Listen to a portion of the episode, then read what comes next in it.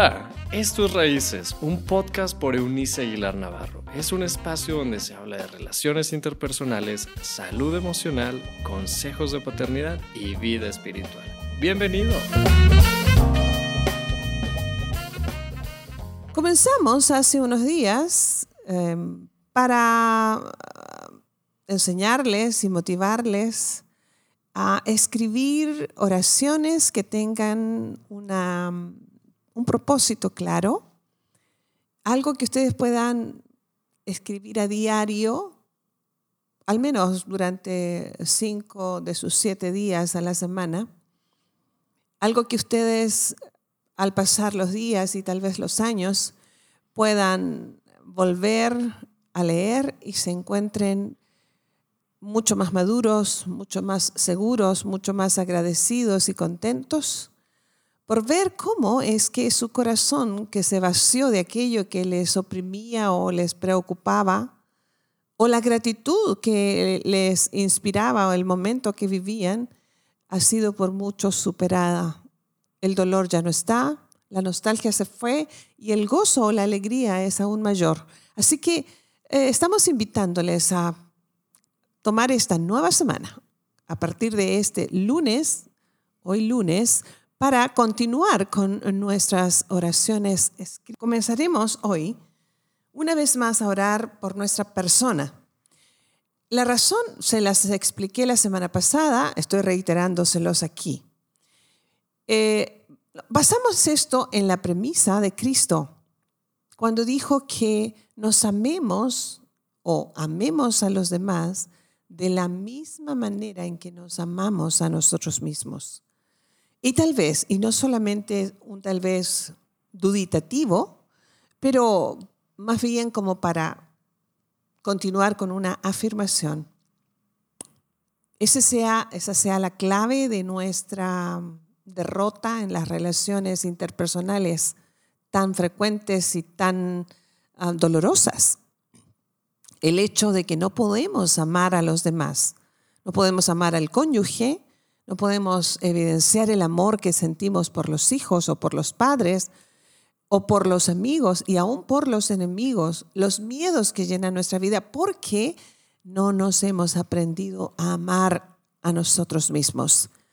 Por lo general, los individuos estamos culpando a otros por nuestra situación emocional, relacional, incluso financiera, desde, desde que el mundo existe, desde el principio del relato del texto bíblico, era un constante, o ha sido un constante reclamo y una búsqueda deliberada de culpar nuestra actual situación, sobre todo cuando estamos tristes o derrotados, culpamos a alguien o buscamos a quien culpar.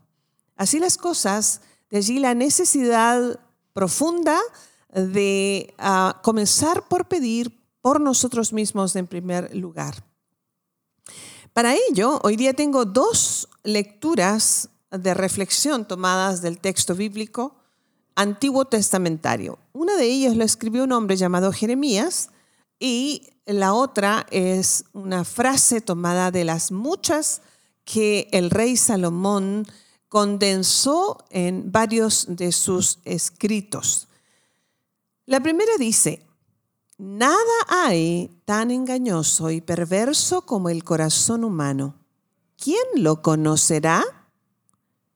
La segunda reza así, sobre todas las cosas, cuida tu corazón, porque éste determina el rumbo de tu vida. Nos está hablando en ambos casos acerca de este mundo interior, lo que nosotros llamamos alma o corazón, donde están alojados nuestras emociones, nuestro intelecto, nuestra capacidad de decisión, que se convierten en todo aquello que nosotros vivimos. Lo que tú y yo somos hoy es el resultado de lo que hay en nuestro mundo interior, en nuestro corazón, lo que alojamos en nuestro mundo emocional, en nuestro mundo interno. El texto bíblico entonces con toda sabiduría advierte algunas cosas en estos dos casos en función eh, muy clara de la reacción que podemos tener como individuos frente a la vida a partir de nuestro corazón. Así que vamos a orar por nosotros. Ora allí por ti. Ah, yo, yo escribí esta oración pensando en mi propio corazón. Puede que el tuyo no esté tan equivocado como el mío, pero sin duda San Pablo Apóstol afirmó que no hay ni uno de nosotros que no haya errado al blanco, es decir, no haya pecado. Eso es lo que significa el término pecado, errar al blanco. Si el blanco es el propósito y voluntad perfecta de Dios Padre para nosotros, no hay ni uno de nosotros, valga la redundancia, no existe un individuo que no se haya equivocado a causa de su corazón que es por demás engañoso. Señor de la vida y de la muerte, eres mi creador, a ti pertenezco, eres mi origen, mi destino, y es por ello que vengo a decirte cuánto te necesito. Mi corazón es frágil, el más engañoso de todos.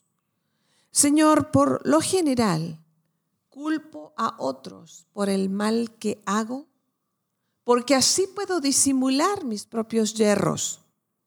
Mi corazón me miente, me traiciona. Será por eso que me mandas a cuidarlo sobre todas las cosas. De lo que mi corazón me dicta es de donde decido mi vida. Es por ello, Señor, que te necesito justo allí que tú seas la fuente de donde mi interior beba la vida verdadera, la sabiduría, el entendimiento, para que la calidad de mi diario vivir sea óptima, llena de gracia por otros. Que sea de ti de quien coma el divino amor para amar a los que considero difíciles y hasta los que considero o me consideran sus enemigos. Dios Padre, que camine siempre con la vista puesta en las cosas de arriba y no en las pasajeras, las cosas de la tierra. Que mi corazón saciado de ti siempre elija lo bueno, lo excelente, lo intangible, lo eterno. Hoy decido deliberadamente rendir mi alma, mi corazón, todo lo que soy como individuo delante de ti. Y me lleno de la gracia, del amor, del perdón, de la bondad, de la misericordia, de la generosidad, del perdón que hay en ti. Solamente en tu corazón, tu corazón en el mío, tu bondad sobre mí, tu bendición de sabiduría en todo mi ser me hará ser una persona que imite tu conducta y pueda recibir a todos los demás, incluso a aquellos que me son difíciles de sobrellevar. Gracias por la oportunidad de hablarlo contigo. Gracias porque al abrirte mi corazón no solamente me, vas, me vacío de todo aquello que me hace daño, pero me lleno ahora de lo que encierra tu persona tu presencia, tu sentir. Así me levanto de aquí sabiendo que ya no estoy solo, sola, que vivo dirigido por alguien superior a mí. Así descansa mi corazón atribulado, mi corazón que tanto se equivoca, se equivocará menos y tendré mucho más cuidado de protegerlo de todo aquello que podría contaminarlo y así poder evitar tanto hierro como me sea posible.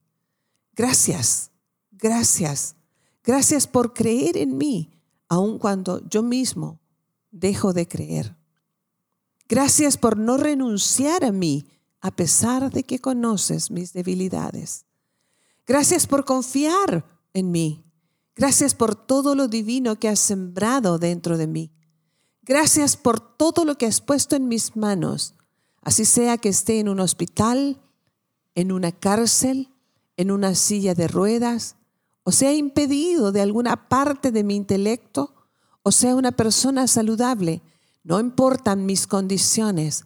Tu gloria, tu divinidad, tu gracia, todo lo bueno del cielo que has puesto en mí al soplar tu aliento en mi ser, hace que yo tenga esperanza y pueda contar lo bueno y sumarlo a la vida de los demás.